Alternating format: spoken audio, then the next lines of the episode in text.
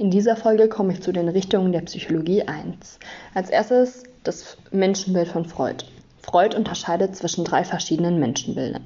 Bei dem mechanistischen Menschenbild stehen alle Vorgänge in einem Ursache-Wirkungszusammenhang.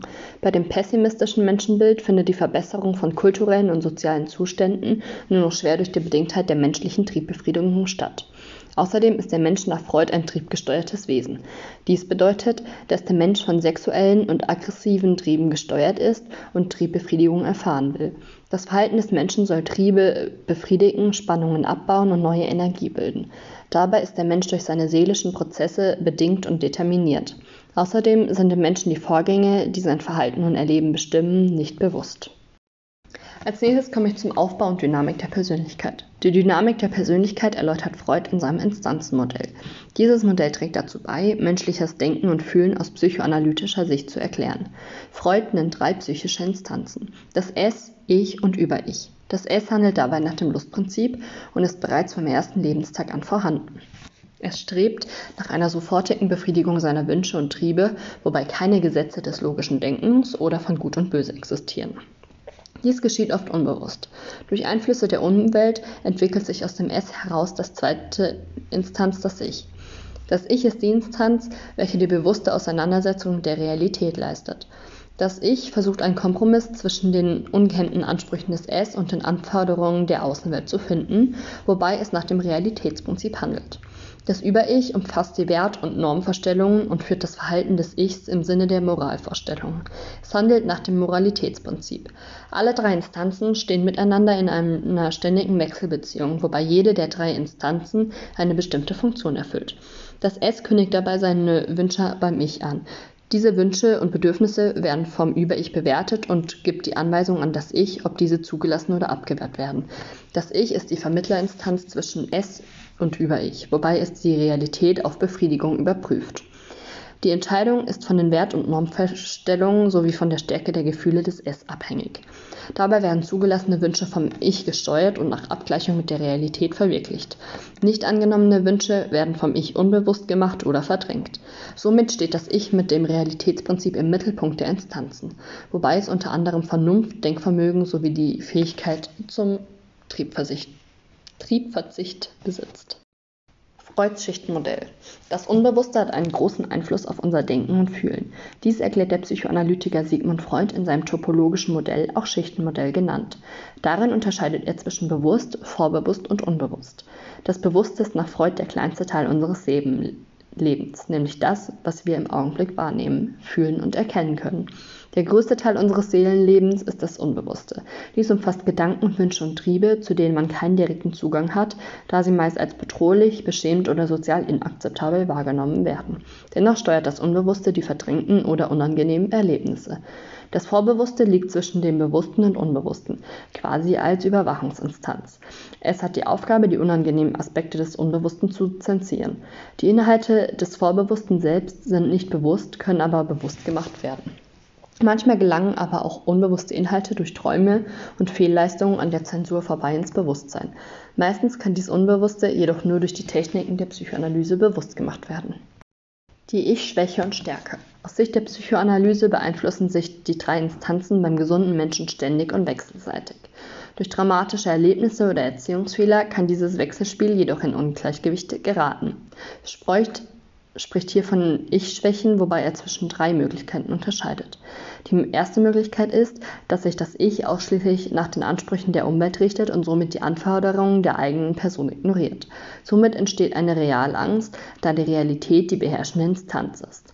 Die zweite Möglichkeit ist, dass das Ich den Wünschen des Es zu häufig nachgibt und damit selten die moralischen Einwände des Über-Ichs berücksichtigt. Dabei ist das Es die übermächtigte, vorherrschende Instanz und es kann zu neurotischer Angst kommen.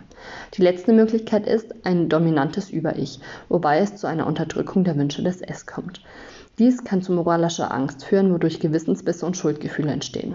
Eine Ich-Stärke hingegen entsteht durch eine angemessene Befriedigung des Es, durch Freiräume und eigene Entscheidungen, aber im Gegensatz auch durch Aufzeigen von Grenzen. Auch kritisches Denken und Handeln des Erziehers fördern die Ich-Stärke. Angst und Abwehr. Bei einer Störung der Instanzen kommt es zur Abwehr von nicht zugelassenen Erlebnissen aus Angst vor Ansprüchen des Es, den Forderungen des Über-Ichs und den Forderungen der Realität. Dabei haben Ängste eine Signalfunktion und es kommt zu Abwehrmechanismen. Dabei beschreibt die Verschiebung, wenn Wünsche und Bedürfnisse an Ersatzprojekten befriedigt werden. Bei der Projektion werden Eigenschaften anderen zugeschrieben und somit bekämpft. Die Reaktionsbildung beschreibt die Abwehr oder Angst durch die Verkehrung ins Gegenteil. Die psychoanalytische Trieblehre. Die psychosexuelle Entwicklung eines Kindes hat Freud in drei unterschiedliche Phasen aufgeteilt. Dabei beginnt er mit der oralen Phase im ersten Lebensjahr. Der Lustgewinn ist in dieser Phase die Mundzone durch den Wunsch des Einverleibens und des Begreifen der Umwelt. Die forschende Instanz ist das S mit seinem Lustprinzip. Die zentralen Merkmale der oralen Phase ist die Beziehung zur Umwelt sowie das Verhalten zu Mitmenschen und das Misstrauen gegenüber Unbekannten. Die Folgerungen der Erziehung sind dabei viel emotionale Zuwendung, intensiver Hautkontakt sowie der Kontakt über die Sinnesorgane. Das Kind hat in der oralen Phase eine dauerhafte Bezugsperson und braucht eine angemessene Befriedigung der Triebwünsche.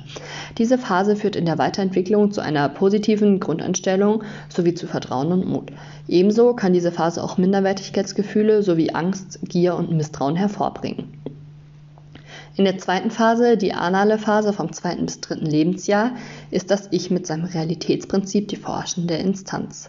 Der Lustgewinn erfolgt hierbei durch das Ausscheidungsorgan, den Ausscheidungsvorgang und das Produkt, sowie durch Hergeben und Zurückhalten von Leistung. Die zentralen Merkmale in der analen Phase ist die Entwicklung des Ichs, die erste Abgrenzung von Eltern sowie der Expansionsdrang und die dadurch entstehende Autonomie, aber auch Trotz und Macht entwickeln sich. In dieser Phase entwickelt sich ebenso die Motorik. Die Folgerung für die Erziehung ist dabei die Reinlichkeitserziehung sowie das Spielen mit Ersatzprodukten zulassen, aber auch Autonomieerkundung und die eigene Kontrolle über Ausscheidungen. Dadurch ergeben sich als Folgen für die Weiterentwicklung eine positive Einstellung zur Leistung, aber auch Offenheit und Teilen können. Im Negativen kann sich in der analen Phase ein Reinlichkeitsfanatismus, eine Lernhemmung, aber auch Machtstreben und Geiz entwickeln. In der dritten Phase, der phallischen Phase, die vom fünften vierten bis fünften Lebensjahr ist das Über-Ich mit seinem Moralitätsprinzip die vorherrschende Instanz.